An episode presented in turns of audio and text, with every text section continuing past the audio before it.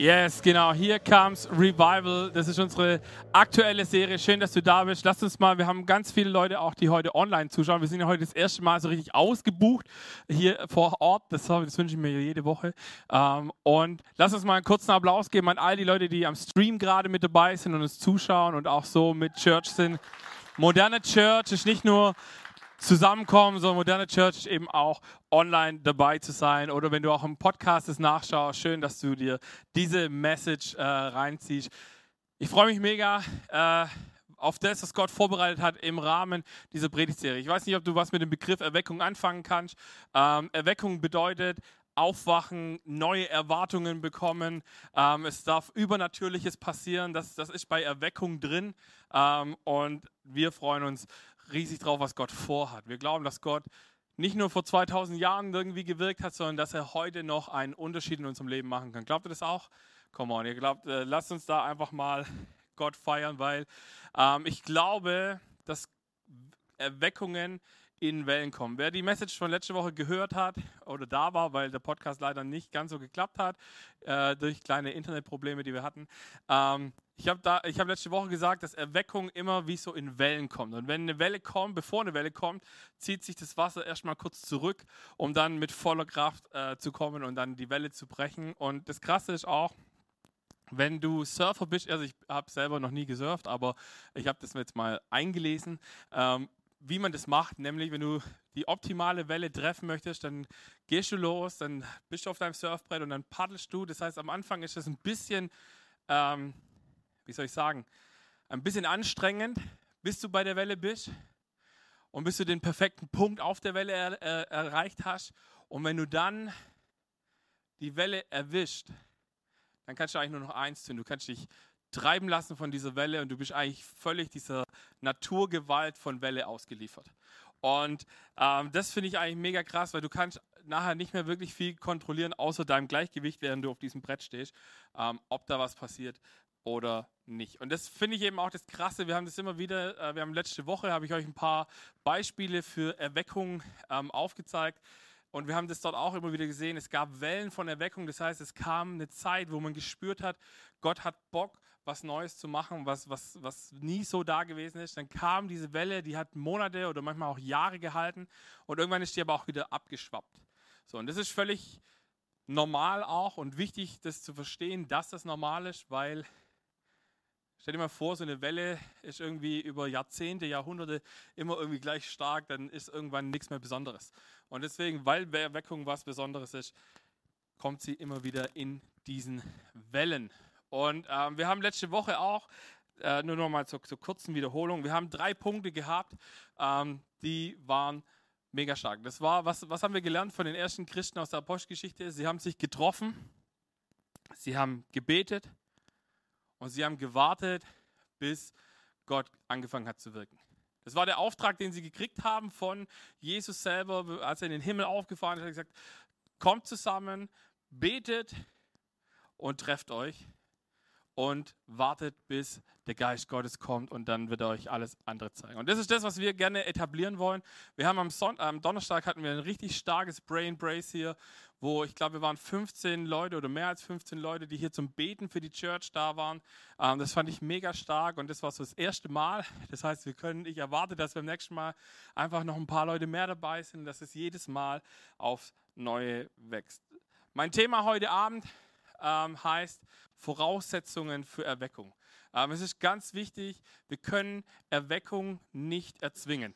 Also ich kann nicht zu Gott sagen, Gott, ich will jetzt Erweckung und wenn nicht, dann bin ich ein kleines Kind, das äh, alles scheiße findet. Nein, Erweckung ist mega das Geschenk, aber wir können uns vorbereiten und wir können die Voraussetzungen schaffen, dass wir bereit sind, wenn die Welle kommt. Und einer meiner neuen Lieblingsbibelverse steht in Apostelgeschichte 2, 2 bis 4. Da heißt es, plötzlich kam ein, äh, vom Himmel her ein Brausen wie von einem gewaltigen Sturm und erfüllte das ganze Haus, in dem sie sich versammelt hatten.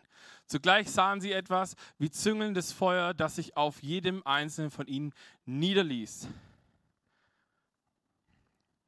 So wurden sie alle mit dem Heiligen Geist erfüllt und fingen an, in fremden Sprachen zu reden, jeder so, wie der Geist es ihm eingab. Ähm, ihr müsst euch vorstellen, das wissen viele gar nicht. Äh, ganz zu Beginn der Geschichte in der Bibel äh, gibt es diesen Babylon-Moment, wo alle, die ganze Bevölkerung auf dem Planeten Erde die gleiche Sprache hatte und weil sie dann also hochmütig geworden sind, haben, äh, hat Gott gesagt, okay, ich gebe euch jetzt verschiedene Sprachen, damit ihr nicht mehr versteht, was der eine vom anderen will. Und hier kommt eigentlich der Moment, wo Gott reverse geht, wo er sagt, hey, ich habe euch alle verschiedenen Sprachen gegeben, aber jetzt will ich, dass das Evangelium, dass diese Botschaft, wer ist Gott, kommt und ihr das verstehen dürft, was das bedeutet. Und deswegen dürft, äh, durften das alle Leute dort hören. Und das war zu diesem Zeitpunkt, wo sie dort hinkamen, ähm, nach Jerusalem, war ein großes Fest eben auch, das Pessachfest. Und, ähm, und da war da haben sie erwartet, dass Gott was tut. Und dann heißt es plötzlich, dass aus diesen 120, die sich ursprünglich getroffen haben, dass plötzlich 3000 durch eine Predigt wurden. Das ist natürlich der Traum eines jeden Pastors, so predigt einmal, der Geist Gottes kommt und alle werden zu Jüngern von Jesus und alle bekehren sich und 3000 Leute mehr in der Church. Halleluja. Wer hat Bock da drauf? Come on, ich habe so Bock drauf. Also, ihr auch? Ja, so muss es sein. That's it. Ähm, und das Krasse ist, was mir wichtig ist, Taufe mit dem Heiligen Geist, das ist eigentlich das Wichtige, hat jetzt nicht nur was damit zu tun, dass man dann plötzlich in irgendwelchen spannenden äh, ähm, Sprachen sprechen kann oder in, in, Sprachen, die keine Sau mehr versteht, sondern das, die, die wahre Taufe im, im Heiligen Geist ist eigentlich, dass die Früchte des Heiligen Geistes in deinem Leben sichtbar werden. Und die wichtigste Frucht ist die Liebe. Weil wenn in meinem Leben keine Liebe ist, dann kann ich mich Christ schimpfen, so viel ich möchte wenn ich keine Liebe habe für meinen Nächsten, wenn ich keine Liebe habe für, für meinen Nachbarn, für meinen dummen Arbeitskollegen, für ich weiß nicht für wen alles, äh, für die Menschen, wo, es echt schwierig ist, auch Liebe zu haben, dann ist es extrem herausfordernd und eigentlich falsch, sich Christ zu nennen, weil, weil das, oder zu sagen, ich habe die Taufe im Heiligen Geist schon mal erlebt, weil wenn das nicht da ist, dann, huh, tricky. Aber ich habe gesagt, wir können Erweckung vorbereiten. Wir können uns für Erweckung vorbereiten. Und der erste Schlüssel, über den ich heute reden möchte, der heißt, Erweckung braucht Umkehr.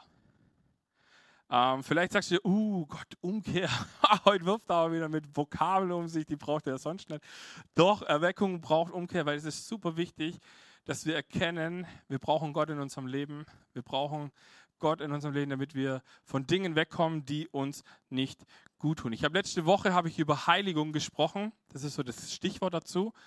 Und ich habe ein Bild gebraucht, nämlich von diesem Bilderrahmen. Ich weiß nicht, ob du dich noch daran erinnerst. Ich habe gesagt, Gott hat für alles, in seinem Wort hat Gott für alles einen Rahmen gesetzt.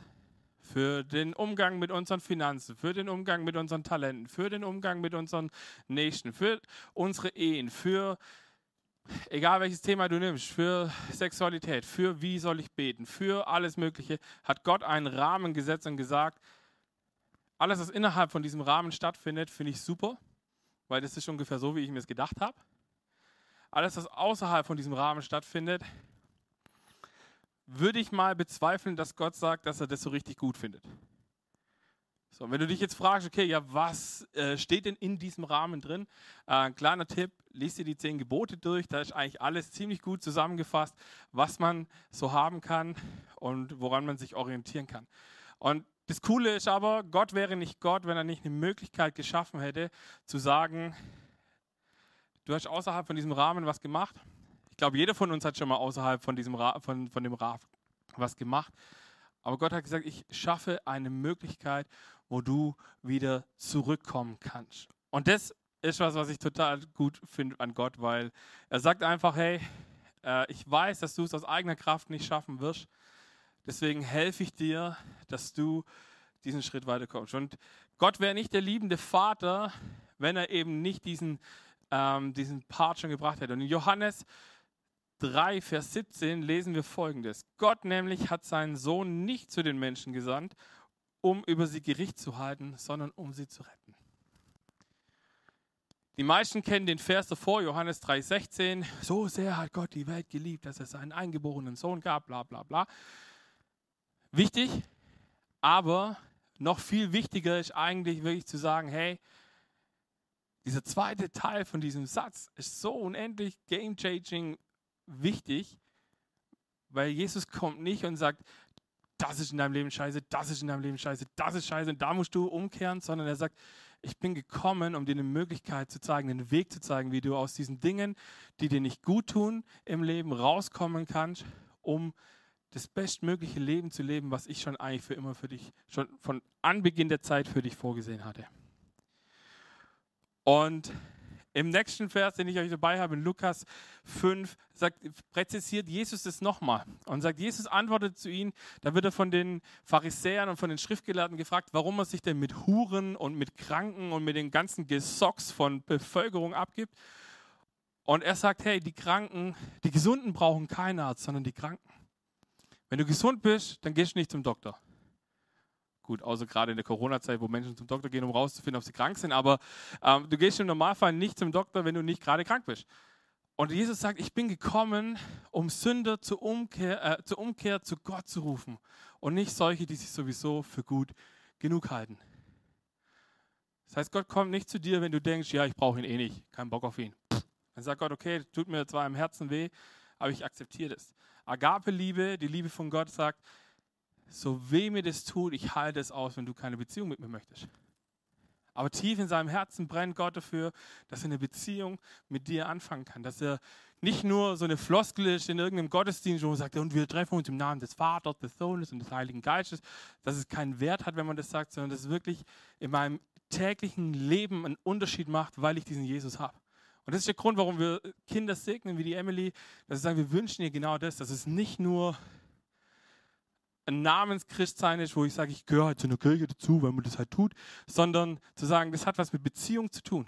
Es gibt eine Bibelstelle, wo Jesus sagt, ihr habt zwar Herr, Herr zu mir gesagt und ihr habt irgendwie krasse Sachen gemacht, aber ich kenne euch nicht, weil ich habe keine Beziehung gehabt. Und das ist der Punkt, der ist so entscheidend. Dass sie sagen, hey Jesus, aus meiner Kraft kann ich es nicht. Ich habe so viele Bausteine in meinem Leben, ich weiß gar nicht, wo ich anfangen soll, Dinge zu ändern. Und das ist das Coole, hier kommt der Heilige Geist ins Spiel und sagt, ich zeige dir, wir gehen einen Schritt nach dem anderen. Und das Wichtige ist, zur Umkehr muss ich mich entscheiden. Wenn ich nicht umkehren will, dann gehöre ich zu denen, wo Jesus sagt, okay, zu dir bin ich wohl nicht gekommen, weil du fühlst dich schon gut genug. Wenn du aber sagst, ich habe das Gefühl, ich brauche diesen Gott, ich brauche diesen Jesus, ich brauche diese Hilfe, die mir hilft, mein Leben auf die Kette zu kriegen, dann sind die Arme für, von Jesus so weit offen, wie du dir es nur vorstellen kannst. Und ich glaube, dass Gott eine Freiheit für uns bereit hat, die wir uns heute Abend noch nicht vorstellen können. Wo wir uns nichts mehr drum scheren, was denkt mein Gegenüber von mir, hat er das verdient, dass ich ihn lieb habe oder nicht, sondern wo du sagst, okay, ich tue es, weil Jesus sagt, ich soll es tun. Und vielleicht bist du heute Abend hier und sagst, hey, ich habe diesen Herzwunsch, Herzenswunsch zu sagen, ich will das erleben. Ich will diese Herrlichkeit von Gott erleben, die, die die Zeichen und Wunder mit sich bringt, die die übernatürlichen Kram mit sich bringt. Aber hier kommt eine wichtige Sache. Wenn du Gott um seine Herrlichkeit bittest, dann musst du auch bereit sein, die Dinge in deinem Leben zu ändern oder ändern zu lassen. Das ist ein ganz wichtiger Satz. Die Dinge von, vom Heiligen Geist ändern zu lassen. Weil es gibt Dinge und Gott sagt, hey, ich finde es mega cool, wenn ich wenn du in diesem Rahmen drin bist. Ein Bild, das in so einem Rahmen drin ist, das sieht einfach gut aus. Ein Bild, das nicht im Rahmen drin ist, sieht vielleicht nicht ganz schlecht aus, aber es gehört halt eigentlich in einen Rahmen. Und, und das ist der eine Teil. Der andere Teil ist aber, Erweckung braucht auch einen geistlichen Hunger. Und dieser Hunger, ähm, wir setzen diesen Hunger mal in Anführungszeichen, weil es ist nicht der klassische Hunger, den wir kennen, aber es gibt diesen geistlichen Hunger und ich weiß nicht, ob du das schon mal erlebt hast, dass du vielleicht in der Veranstaltung warst oder in einem Gottesdienst oder einfach bei dir zu Hause gebetet hast und plötzlich dieses, diese Herrlichkeit von Gott plötzlich so krass in, deinem, äh, in deiner Gegenwart zu spüren war, dass du kaum mehr atmen konntest. So, also ich habe das schon mal erleben dürfen. Ist geil. Und da habe ich immer wieder Bock drauf. Und Nina und ich, wir haben äh, die letzten Wochen, ich weiß nicht, wer von euch auch noch so Amazon Prime äh, Watcher ist, aber Nina und ich, wir gucken gerade immer Serien und suchen immer coole Serien. Und wir haben eine Serie gefunden, Vorsicht, don't judge me, aber wir haben die kind, wir sind, äh, wir Kinder vom Bahnhof Zoo haben wir angeguckt. Ähm, eine absolut abgefahrene Serie, weil es zeigt auf, wie schnell wir oder wie schnell man hardcore äh, abhängig werden kann von Drogen. Einmal mit Heroin in Berührung gekommen, sofort absolut krank abhängig. Ähm, und das fand ich echt erschreckend. Und vor allem kamen die irgendwann an den Punkt, dass sie natürlich sich ja irgendwie ihr Heroin äh, beschaffen mussten, äh, Straßenstrich und Co. Also sie haben alles dafür getan, um diesen nächsten Schuss zu bekommen. Immer in dem Wissen, dass der nächste Schuss auch der letzte sein könnte. Ähm, und vielleicht fragst du dich jetzt gerade, okay, warum erzählt er das jetzt? Vorsicht, gewagte These, ich hoffe, ihr könnt mir folgen. Ich glaube, wenn wir einmal das Wirken vom Heiligen Geist so richtig manifest erleben, hat es ähnliche Auswirkungen. Wir werden immer wieder an diesen Punkt kommen, wo wir sagen, ich will mehr davon. Das Positive ist, Drogen zerstören deinen Körper, der Heilige Geist repariert deinen Körper. Und ein wichtiger Unterschied ist, wenn du drogenabhängig bist, dann schreit dein Körper danach, den nächsten Schuss zu bekommen. Dieser geistliche Hunger, da müssen wir selber immer wieder mal was nachlegen. Ich habe vor über zehn Jahren war ich auf einem Konzert von einer Band, äh, die kennen die Churches hier auch. Jesus Culture, wer von euch kennt Jesus Culture? Genau, es gehen ein paar Hände hoch. Eine Worship-Band aus Amerika und ich habe 2007 oder so habe ich die das erste Mal gehört und ich fand die mega cool und dann hat es geheißen, ja, die kommen für ein Konzert, das war 2010, ähm, für ein Konzert kommen sie nach Deutschland, nach Berlin. Und ich dachte, okay, egal was das Ticket kostet, da gehe ich hin. Gut, der Vorteil war bei dieser Band, dass sie sagen, sie haben Bock, dass, sie, äh, dass, dass so viele Menschen wie möglich das äh, Konzert erleben können. Deswegen kostet bei denen das Ticket 10 Dollar, egal äh, wie, viel, wie lang das geht und überhaupt. Und dann habe ich 10 Dollar gezahlt und bin nach Berlin gefahren. Und ich habe dort was erlebt, was ich noch nie in meinem Leben so erlebt habe. Und danach aber zum Glück immer mal wieder erleben durfte. Und es gab diesen Moment, wo es war Worship-Zeit und es war, so ein spezieller Song. Und es war auf einmal war dieser Moment da, wo du dachtest, wow, du kannst die Präsenz von Gott, dieses, diese Anwesenheit von Gott, kannst du gerade gefühlt aus der Luft rausschneiden. Und es war der Moment, wo ich, wo ich das realisiert habe, hat es mich auf den Boden gesetzt, auf die Knie. Und ich habe gesagt, oh, ich kann kaum mehr atmen, aber es ist so ein schönes Gefühl ich will, äh, bitte hör nicht mehr auf. An dem Abend sind krasse Sachen passiert. Da waren Menschen da mit, mit krassen Knieproblemen, die, äh, die, also die auch unter Freunden, die das bezeugt haben, gesagt haben, okay, der Typ konnte vorher sein Knie so gar nicht belasten. Es wurden Hände aufgelegt, es wurden Gebete, sind Menschen geheilt worden, es sind Menschen mit Asthma geheilt worden. Es sind lauter Sachen, so krasse Sachen sind da passiert in der Gegenwart von Gott. Und wisst ihr, was das Krasse ist? Ich zähle heute noch davon. Das ist über zehn Jahre her und ich zehre heute noch von dieser Erfahrung. Ich habe gesagt, ich will das wieder. Ich will, dass unsere Church ein Ort ist, wo Menschen anfangen zu beten und wo Wunder passieren. Nicht, weil wir super heilige Menschen sind, nicht, weil wir übernatürliche, keine Ahnung was können, sondern weil wir einen Gott haben, der das drauf hat. Weil wir glauben, dass Gott es tun kann. Und weil wir die Erwartung haben, dass wenn wir beten, dass Dinge sich verändern. Ich habe euch letzte Woche ein Video gezeigt, wo äh, vor über 100 Jahren in der Azusa Street, wo so eine geistliche Welle kam, wo, woraus auch die Pfingstbewegung ja letztendlich entstanden ist. Und dort sind Augenzeugenberichte, wurden da niedergeschrieben, die, die bezeugt haben, dass da Menschen war, da war ein Mann, der hatte keinen Arm mehr, keinen rechten Arm. Und sie haben gebetet und dieser Arm wächst einfach so raus. Und das ist, du könntest jetzt sagen, okay, völlig Schwachsinn und bescheuert und halt die Schnauze. Aber ich glaube an einen Gott, dem nichts unmöglich ist. Ich glaube an einen Gott, bei dem ich es erlebt habe, der meine eigene Mutter von dem tödlichen Krebs geheilt hat durch Gebet, weil alle Ärzte gesagt haben, medikamentös ist es nicht mehr möglich und sie dreimal oder ich glaube viermal zum Sterben nach Hause geschickt haben. Und wir haben nichts mehr anderes getan, als zu beten und ihr habt sie gesehen, ihr kennt sie, sie ist heute fitter denn je, ähm, obwohl sie Dinge hat. Und und auch, obwohl immer mal wieder Dinge, Rückschläge kommen, ja, aber, aber scheiße nein, sie ist, von, sie ist dem Tod mehrfach von der Schippe gesprungen. Und am Schluss war Gebet das Ding, was passiert ist. Umkehr, den Moment zu sagen, ich kann es nicht ohne diesen Jesus. Ich kann es nicht ohne Gott schaffen. Und das ist so wichtig. Wir, wir sind dazu berufen, nicht nur daran zu glauben, sondern es gibt in, ähm, im 3. Mose 6 gibt es eine Bibelstelle, da heißt es, das Feuer auf dem Brandopferaltar muss immer brennen. Es darf niemals verlöschen. Jeden Morgen soll der Priester Holz nachlegen. Das Feuer auf dem Altar darf nie verlöschen. Ich glaube, dass wir heute dieser Altar sind. Dass wir heute berufen sind. Die Bibel sagt, wir sind der Tempel des Heiligen Geistes. Dieses Feuer, dieses, äh, dieser Altar, wo dieses Feuer gebrannt hat, war die Stiftshütte. Das war der Ort, wo Gottes Herrlichkeit war, als die Israeliten aus Ägypten rausgezogen sind. Und, und Gott sagt, hey, ich will, dass dieses Feuer nicht aufhört. Ich wünsche mir, dass dein Feuer nicht aufhört zu brennen. Und wenn du das Gefühl hast, wow, meine, meine geistliche Flamme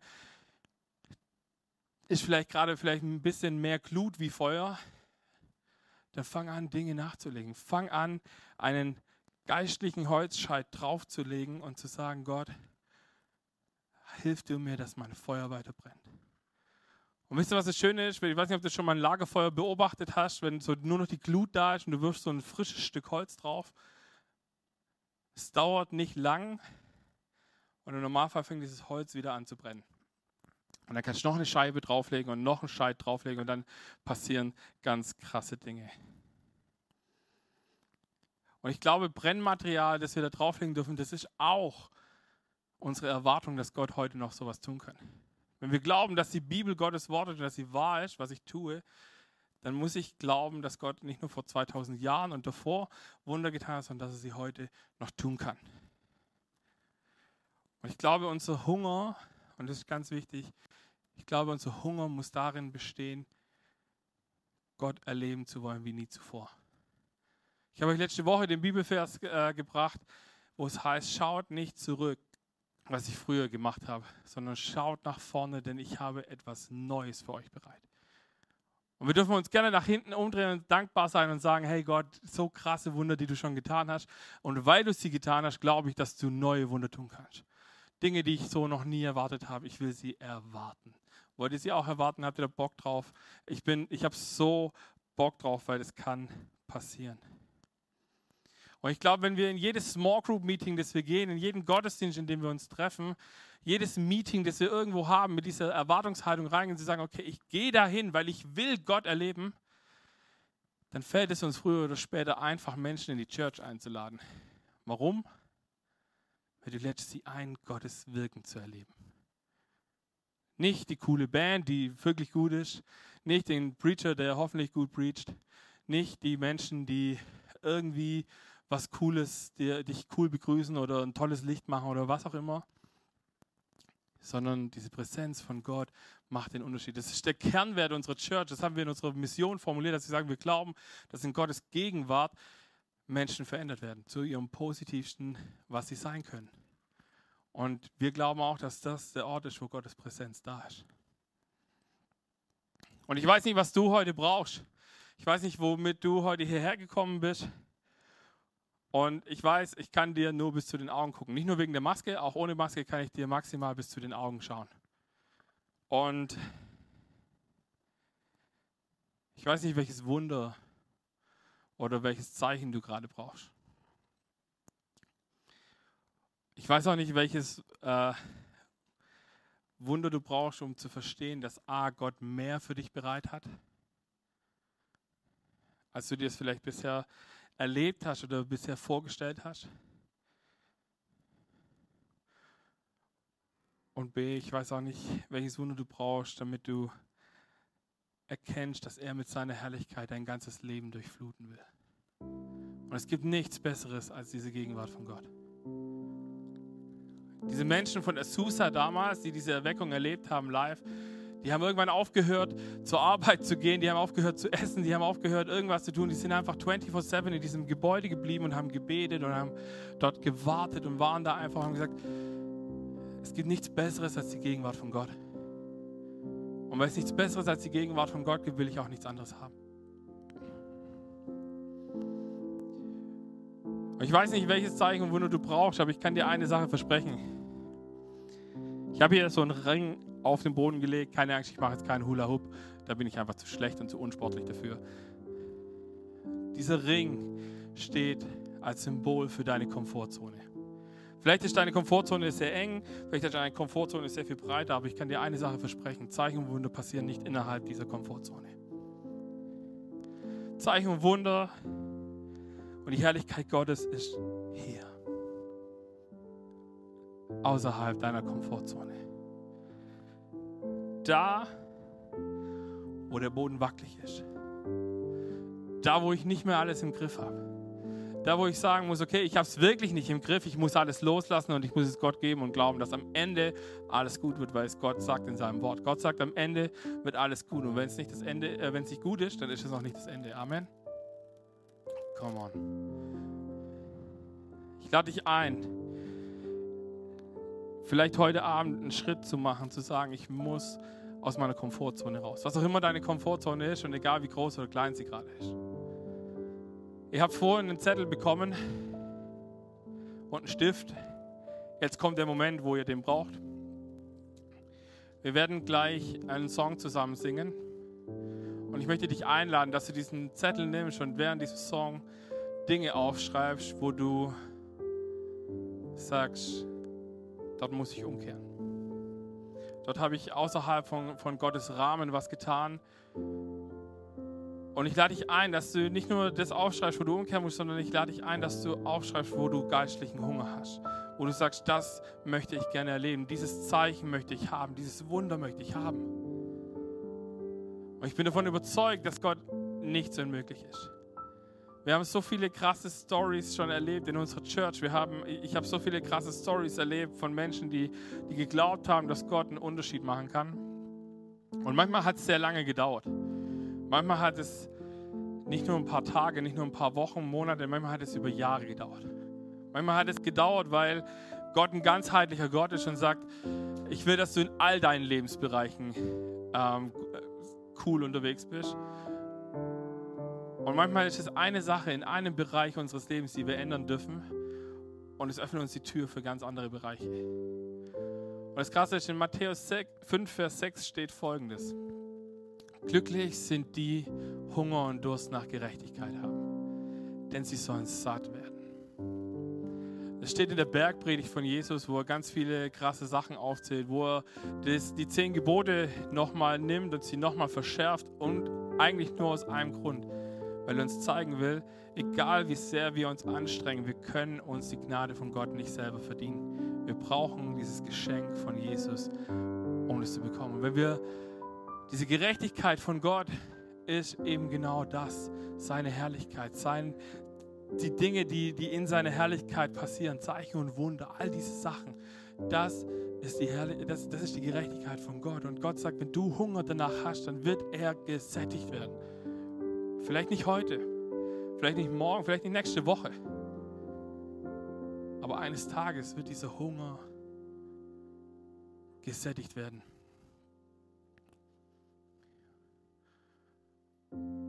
Und ich danke dir, Jesus, dass du uns helfen möchtest. Raus aus dieser Komfortzone. Ich lade dich ein, dass wir jetzt noch zusammen beten.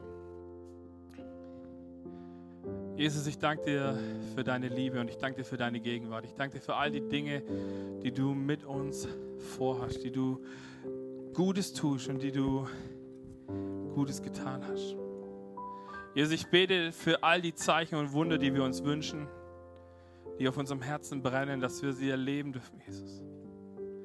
Und dass wir aber das Vertrauen haben, dass du gut bist und dass du es gut machst, auch wenn du es vielleicht nicht in der Art und Weise machst, wie ich es jetzt gerade will.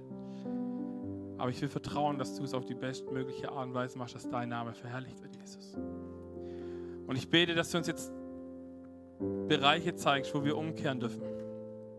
Wo du sagst, hey, du kannst auf dem Weg gehen, ja, aber führt weder zu Vollkommenheit, zu Zufriedenheit, noch zu sonst irgendwas in diese Richtung.